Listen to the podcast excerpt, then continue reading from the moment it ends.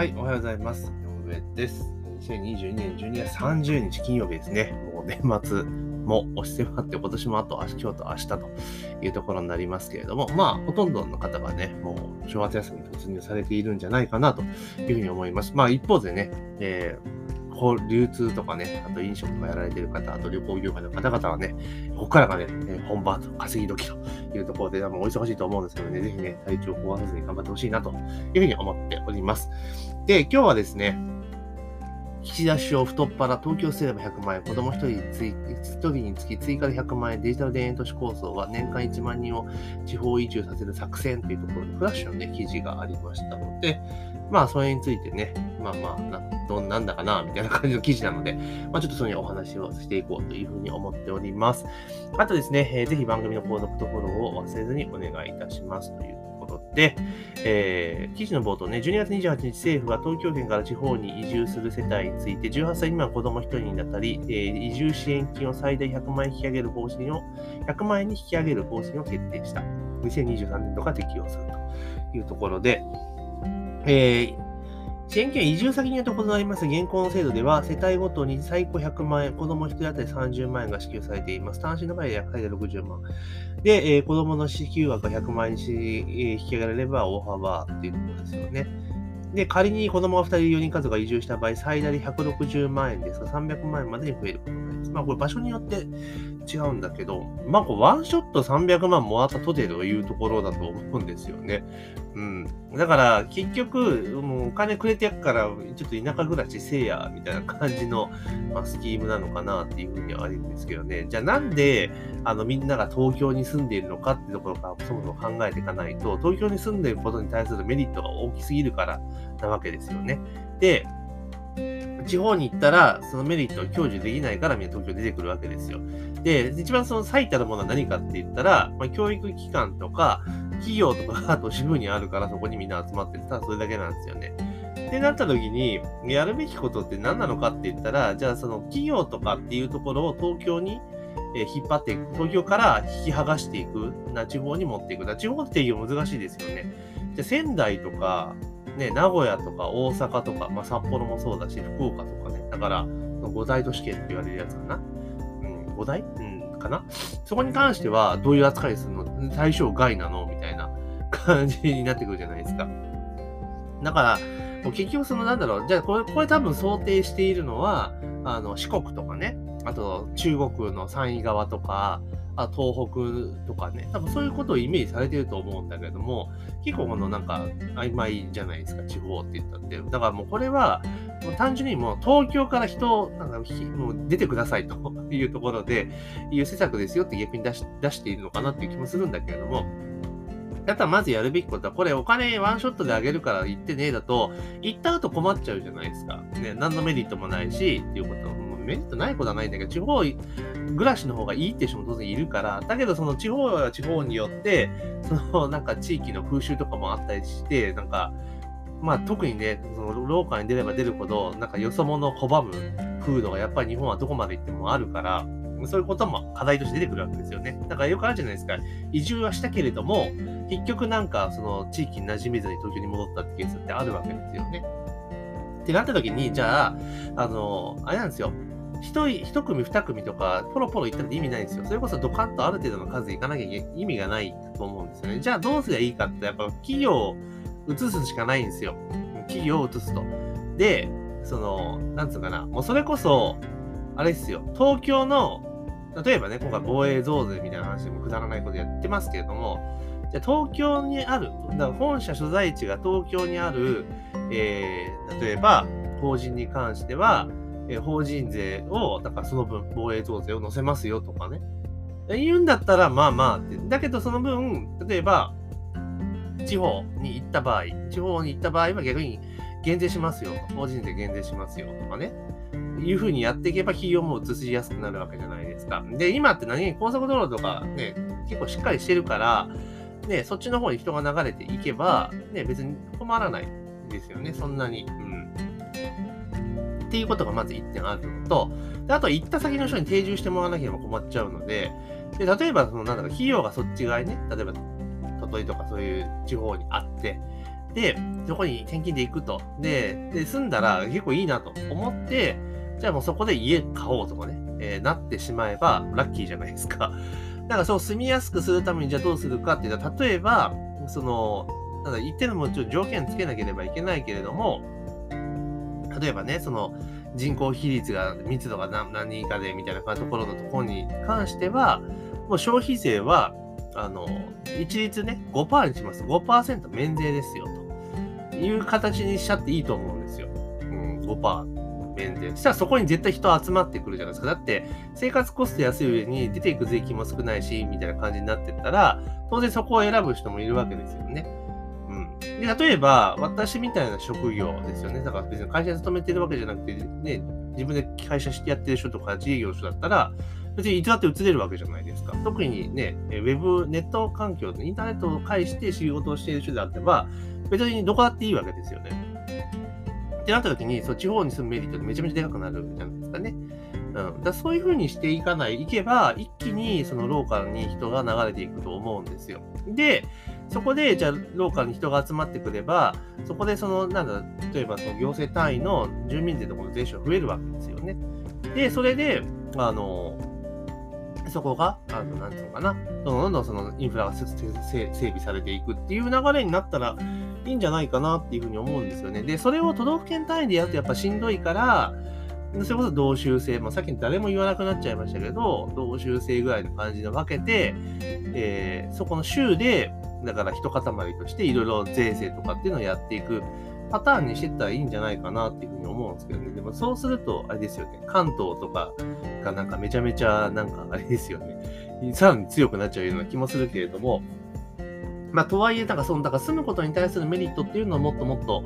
で、さっき言ったその消費税がもうだから5%、一時5%で免税される地域ですよとか、うん、で、住民税は別にいじんなくていいと思うんですよ。今の10%のままでよくて。で、所得税も別に今のスキームでいいと思うんです。で、あとは、あれですよ。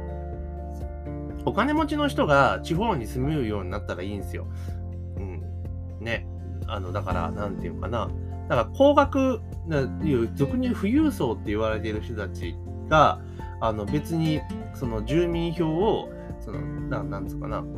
移す、そこに住んでもらったら、そこの富裕層にメリットを与えたらいいんじゃないかなと思うんですよね。例えば、普通の人の所得税率は、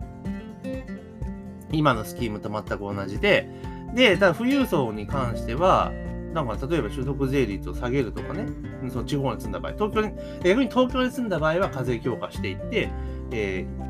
地方に住んだら安くなるみたいな感じ。そうするのもありなんじゃないかなと思うんですよ。そしたら地方にお金が落ちるようになるから、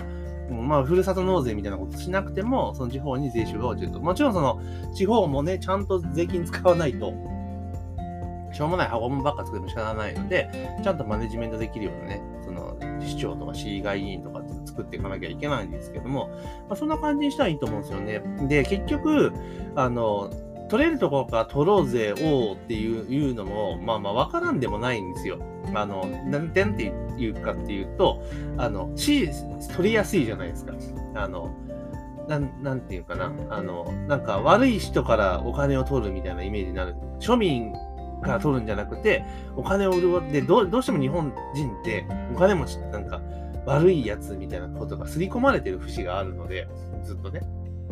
だから、むしろでも、その、なんとかな、高額所得者とか富裕層の方々が、じゃあなんで海外に行くか、外国に行っちゃうかって言ったら、税金高いのと、その高い税金取られてるくせに、自分たちが全然なんか、悪者でもな、悪者みたいな感じに見られてるし、同時に、しょうもない税金の使い方されるのが嫌で出ていくわけですよね。だからそれが、例えばちゃんとまっとうに税金使われて、で、ちゃんと、な正当に評価されるってなったら別に海外行かなくたっていいじゃないですか。だって日本の方がだってご飯美味しいし、環境いいし、治安いいしってことを考えたら、絶対その日本の方がいいわけじゃないですか。ね。だから、その、お金持ちに優遇される、優遇するような仕組みっていうのを作る。で、それが今東京に一極集中、ね、しちゃってるから具合が悪いわけであって、それを別にローカルに移したらいいわけですよね。だから地方に居住して、居住自体になっていったら、それこそ、その、完全免税なんで無理かもしれないけど、東京よりもかなりいい条件でってなったら、移る人は絶対増えてくると思うし、で、あの、なんていうかな、そのお金持ちの人たちって使う額がでかいじゃないですか。だから消費が半端ないわけですよね。そうするとそこにお金が、その町にお金が落ちるようになればっていうことじゃないですか。っていうふうに思うので、まあ、そういうふうな発想に変えていかないとダメなんじゃないかなって思うんですよ。1億総中流っていう時代でもないので、うん。だから結局は、その、なんつうかな、お金を持っている人たちがいっぱい使うことによって、その地域経済が潤っていって、どんどん最終的に、なんつうかな、えー、経済が潤っていくっていう、本来資本主義のあるべき姿に持っていくと。で、それを、地方の方がより、あの、起こりやすくしていくっていう形にしていったらいいじゃないですか。だって、地方だったら税金も安くなって、生活コストも安くなったら、資産が増えていくわけじゃないですか。で、残るお金が増えるわけですよね。で、しかも今ってその、例えば地方にいながら、東京の仕事ができるわけだから、そうすれば賃金って別に下がるわけでもないわけですよね。ただ、じゃあ地方に住んだ方が、より資産が豊かな暮らしができるってことになれば、みんな地方になるわけじゃないですか。行くようになりますよね。っていうことなんですよ。だからそういうふうにした方がいいと思うんですよ。だから、ワンショットで100万円現金くれてやるからっていうよりも、むしろ、まあ、そういった積んだ方がメリットはあるぞと。積んだ方が絶対いいぞっていう形にした方が、この、まあ、岸田さんが言ってるけど、デジタル DN 構想どうなんと思うけれども、まあそういうのが進んでいくんじゃないかなっていうふうに思うんですよね。だからまあ、まあね、まあ、ですよというところで、まあ来年ね、えー、岸田さんが1年間続けられるかどうかかなり微妙な情勢になってますけれどもね、まあ、しっかりとやってほしいなというふうに思います。まあ、本当になんか、なんていうかな、あの、多分、あの、岸田さんって、ま、総理大臣になりたかったんでしょうね、きっとね。だからもう目標達成しちゃったわけですよ。でやった後に何かしたい、あれがしたい、これがしたいっていうのは多分ないから、多分なんかぼやぼやしたものしか出てこないし、まあ官僚さんが言うことにはそのまま、ああ、わかったわかったっていう、なんかなんつうんかな、あの、バブル時代の、あの、取締役とか役員みたいな感じなんでしょうね、多分ね。あの、下とか、その優秀な社員がやってきたやつを、ああ、わかったわかったってやるだけなんですよね。だからもう別に誰でもいいんじゃんっていうのがあるわけですよ。で、あとは、多分コンプレックスの塊なんだろうなと思うんですよね。一族老頭みんな東大法学部とかですよね。財務省、外務官僚とかばっかりだから。で、自分は結局東大入れなかったっていうのがあるので、だからやっぱりなんかちょっと、ちょっと引いちゃって、なんかななのかなと思ったりはするんですけどね。まあ、個人的には日本経済のことを考えるので、早く総理大臣に変わった方がいいんじゃねえのって思ってはいたりするというところで、まあ最後全然関係ない話になっちゃいましたけど、まあとにかく、その地方に住むことに対するメリットっていうのを、あの、もっともっとね、やっていってもいいんじゃないかなっていうふうに思います。で、あとは、あ、あ最後は忘れてましたけど、あの、あれです、子供の、だから教育もセットですよ。うん。当然だって進学校とかそういうなんかいいところ行けるところって東京に学校が多いからだからそういうところがあの例えばねオンラインで全国で授業配信するよみたいな感じでそれこそそのなんていうかなえっと夏休みとか使ってその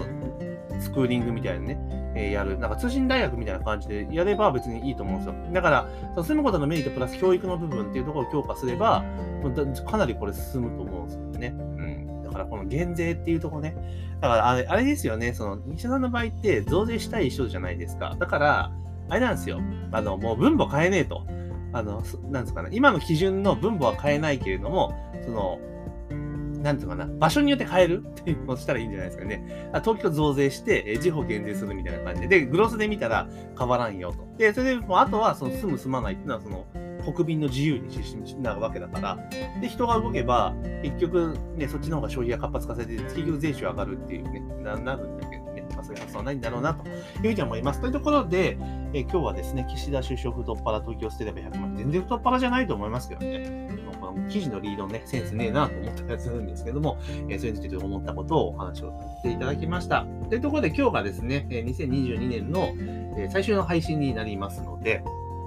あと年明けはですね、えー、2日か、えー、月曜日なんで、一応ね、え、来年も、え、当初は月金で、え、配信をしていこうかなというふうにっておりますので、えー、次は1月2日新年一発目の放送というところでさせていただきます。えー、結局ですね、途中ね、えー、今年の8月ぐらいから再開をさせていただいて、1月から8月までやめていたのが、4月までやめていて、で、8月から再開して、当初はですね、あの、あれなんですよ。一発収録していて、5本に、5、5、5個、